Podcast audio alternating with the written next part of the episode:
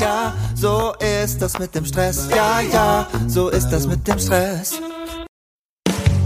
Hallo und herzlich willkommen bei Zeitmanagement von benjaminfleur.com. Das ist dein Podcast, der dir mehr Zeit verschafft für all das, was du liebst. Und hier ist für dich Benjamin Fleur. Hallo und ganz herzlich willkommen hier bei benjaminfleur.com. Mein Name ist Benjamin Fleur und ich freue mich, dass du Zeit gefunden hast einzuschalten und mich ein bisschen in deinen Kopf lässt. Ja, wir sind bei Folge 119 und es geht um etwas, was glaube ich jeder von uns gut kennt, nämlich diesen schönen Satz, ach, das mache ich nachher. Das hier ist ja auch gerade sehr wichtig. Oder auch, ich habe jetzt einfach gerade keine Zeit dafür. Ja, wer kennt sie nicht, diese kleinen Ausreden zum Aufschieben. Und heute soll es genau darum gehen. Aufschieben? Ja, aber richtig. Also ganz ehrlich, hättest du gerade nichts Besseres zu tun, als dir diese Podcast-Folge anzuhören? Etwas wirklich Wichtiges? Aber leider hast du halt gerade so überhaupt keine Lust. Heute hatte ich viel vor. Jetzt habe ich morgen viel vor. Das ist so ein Satz, den, glaube ich, viele von uns oft sagen können. Gehörst du auch zu diesen Menschen, die gerne mal was aufschieben? Keine Sorge, du stehst nicht alleine mit dieser, sagen wir mal, Charakterschwäche da. Wir alle schieben gerne auf. Ich auch, ich nehme mich damit rein. Unangenehmes und arbeitsintensives versucht unser Gehirn halt zu vermeiden, wann immer es irgendwie möglich ist. Aber Aufschieberitis erzeugt auf Dauer eben auch Druck. Denn erstens ist die Arbeit ja nicht erledigt Zweitens werden es immer mehr Aufgaben, die nicht erledigt sind. Und drittens kommt auch noch das schlechte Gewissen hinzu. Ich bin da wirklich keine Ausnahme. Im Moment, als ich das hier geschrieben habe, die Notizen zu dieser Folge, hat es gegossen wie in Bindfäden. Und deshalb verschiebe ich den Gang zur Reinigung gerne noch einmal auf morgen. Oder die Buchhaltung für Meinen Blog schiebe ich immer mal wieder um ein paar Tage auf. Aber wenn Aufschieben zum Dauerzustand wird, kann es schnell eine Belastung sein. Wenn die Aufgaben immer mehr und mehr werden, wenn du das Gefühl hast, nicht mehr zu den wirklich wichtigen Dingen zu kommen. Aber was kannst du eigentlich gegen Aufschieberitis tun? Die Lösung liegt nicht in einer besseren Aufgabenliste oder einem ordentlicheren Kalender. Aufschieben ist nämlich eigentlich weder Faulheit noch Desorganisation. Es ist ja eine natürliche Reaktion auf eine Überforderung. Wir müssen täglich auf so viele Dinge reagieren, dass wir, um den Überblick zu behalten, Aufgaben ausblenden müssen.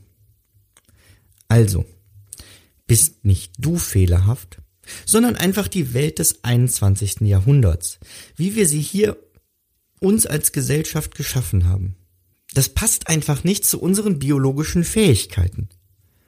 Du trägst also keine Schuld, sondern die Gesellschaft ist schuld. Ja, das hilft uns aber auch nicht weiter, weil deine Aufgaben musst du ja trotzdem machen. Und hier komme ich zur Lösung. Wenn du also aufschieben musst, kann die Lösung nicht darin liegen, nicht aufzuschieben. Denn dann würdest du überfordert und läufst geradewegs auf einen Burnout zu. Und das wollen wir verhindern. Stattdessen musst du also aufschieben. Bitte hör jetzt weiter und geh nicht nur mit dieser Botschaft hier raus, Benjamin hat gesagt, ich soll aufschieben.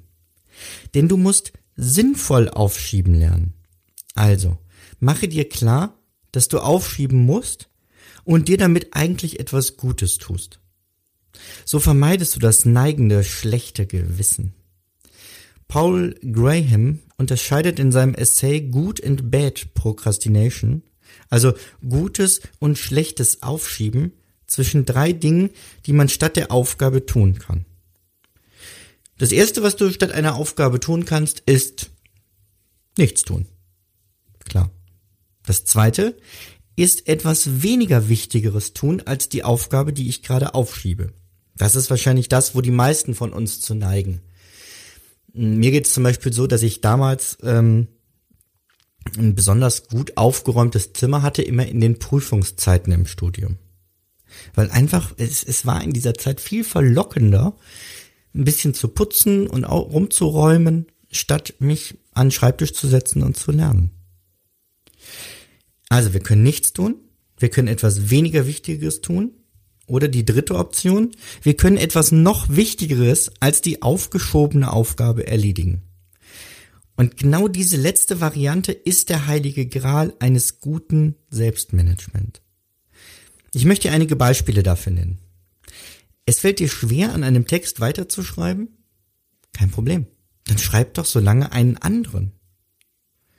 Du hast keine Lust, E-Mails zu beantworten? Prima. Mache stattdessen deine eigentliche Arbeit. Du hast keine Lust, an einem Projekt zu arbeiten? Dann überlege dir in Ruhe, was ein noch besseres Projekt wäre und mache schon mal die ersten Notizen dazu. Also ersetze die Aufgabe, zu der du gerade keine Motivation hast und bei der es dich lockt, sie aufzuschieben, nicht durch Nichtstun, nicht durch eine weniger wichtigere Aufgabe, sondern nutze die Zeit für eine wichtigere Aufgabe. Ich weiß, das andere bleibt deshalb trotzdem liegen und trotzdem hast du deine Zeit sinnvoll verwendet und wenn du es gut umsetzt, sogar sinnvoller verwendet. Manche aufgeschobene Aufgabe erledigt sich dadurch vielleicht sogar wie von Zauberhand. Ich möchte das Ganze in einem kleinen Fazit nochmal zusammenfassen. Aufschieben ist natürlich und gesund. Es gibt keinerlei Gründe für ein schlechtes Gewissen. Du tust dir etwas Gutes, indem du Prioritäten setzt und auch Dinge mal liegen lässt. Dann zweitens, statt gar nichts zu tun oder etwas Unwichtiges zu tun, mach etwas Wichtigeres, wenn du die Lust verspürst, aufzuschieben. Ich bin sehr, sehr gespannt jetzt auf deine Erfahrung mit dieser Methode. Ich selber versuche mich immer mehr darin, darin besser zu werden. Und wenn ich das Gefühl habe, aufzuschieben, eben etwas Wichtigeres zu tun. Und mich würde aber interessieren, was wolltest du aufschieben? Und was hast du stattdessen getan? Und wie erging es dir mit dieser Methode? Ich würde diese drei Fragen gerne an zwei Stellen mit dir diskutieren. Entweder in den Kommentaren auf meinem Blog, also benjaminfleur.com slash 119, also unter den Notizen zu dieser Folge, oder noch lieber in meiner Facebook-Gruppe. Habe ich dich dazu eigentlich schon eingeladen? Wenn nein, dann besuche jetzt direkt Facebook. Gucke auch mal parallel noch mal rein. Also facebook.com und die Gruppe heißt Zeitmanagement verbessern. Zumindest findest du sie darunter. Der ganze Name ist Zeitmanagement verbessern, benjaminfleur.com. Ich würde mich freuen, wenn ich dich in dieser Gruppe demnächst auch begrüßen darf und wir zu diesem Thema dann dort miteinander in Diskussion treten. Jo, dann würde ich sagen, wir sehen uns, ähm, hören uns demnächst wieder in zwei Wochen spätestens. Dann gibt es ähm, ja wieder einen sehr, sehr spannenden ähm, Artikel und eine spannende Podcast-Folge, wie ich finde. Ich freue mich schon drauf, wenn du wieder dabei bist. Und sage Tschüss, bis dahin, mach es gut. Du möchtest mehr Tipps für freie Zeit? Dann hole dir jetzt die 21 besten Artikel als Einstieg ins Thema Selbstmanagement von Benjamin und anderen Autoren direkt in dein E-Mail-Postfach. Gehe jetzt auf benjaminfleur.com slash 21. Bis zum nächsten Mal.